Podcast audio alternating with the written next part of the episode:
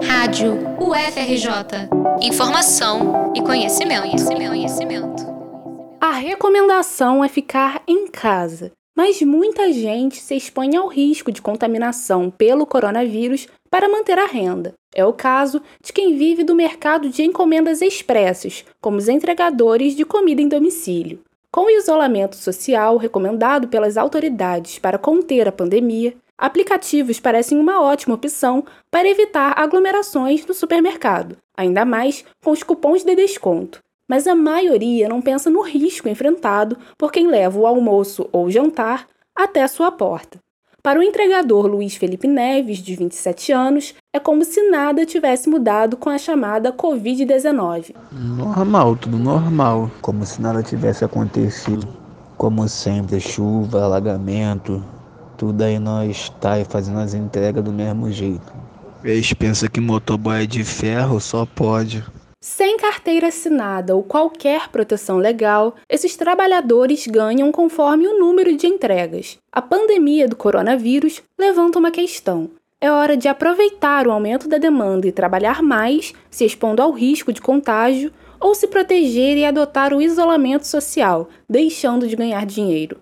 Luiz Felipe decidiu colocar a saúde em primeiro lugar. Eu acho que vai ter mais entrega, porque todo mundo vai ficar em casa comigo, só vai querer as coisas em casa pelo motoboy.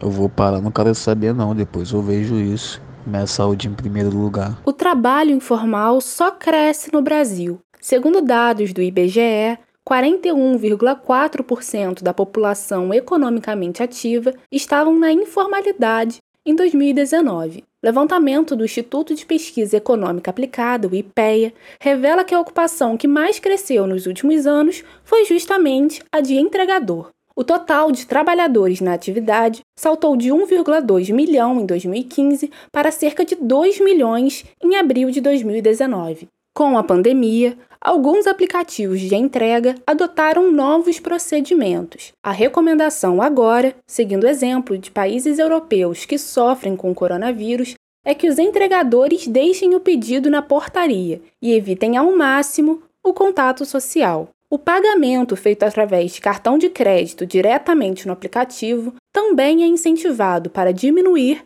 a interação do entregador e o cliente. Seja responsável ao fazer suas encomendas. Se tiver que pedir algo, tenha empatia e, se possível, dê uma boa gorjeta a quem enfrenta desde chuva até pandemia para garantir a entrega dos produtos que você está comprando. Reportagem de Eliandra Bussinger para a Rádio UFRJ.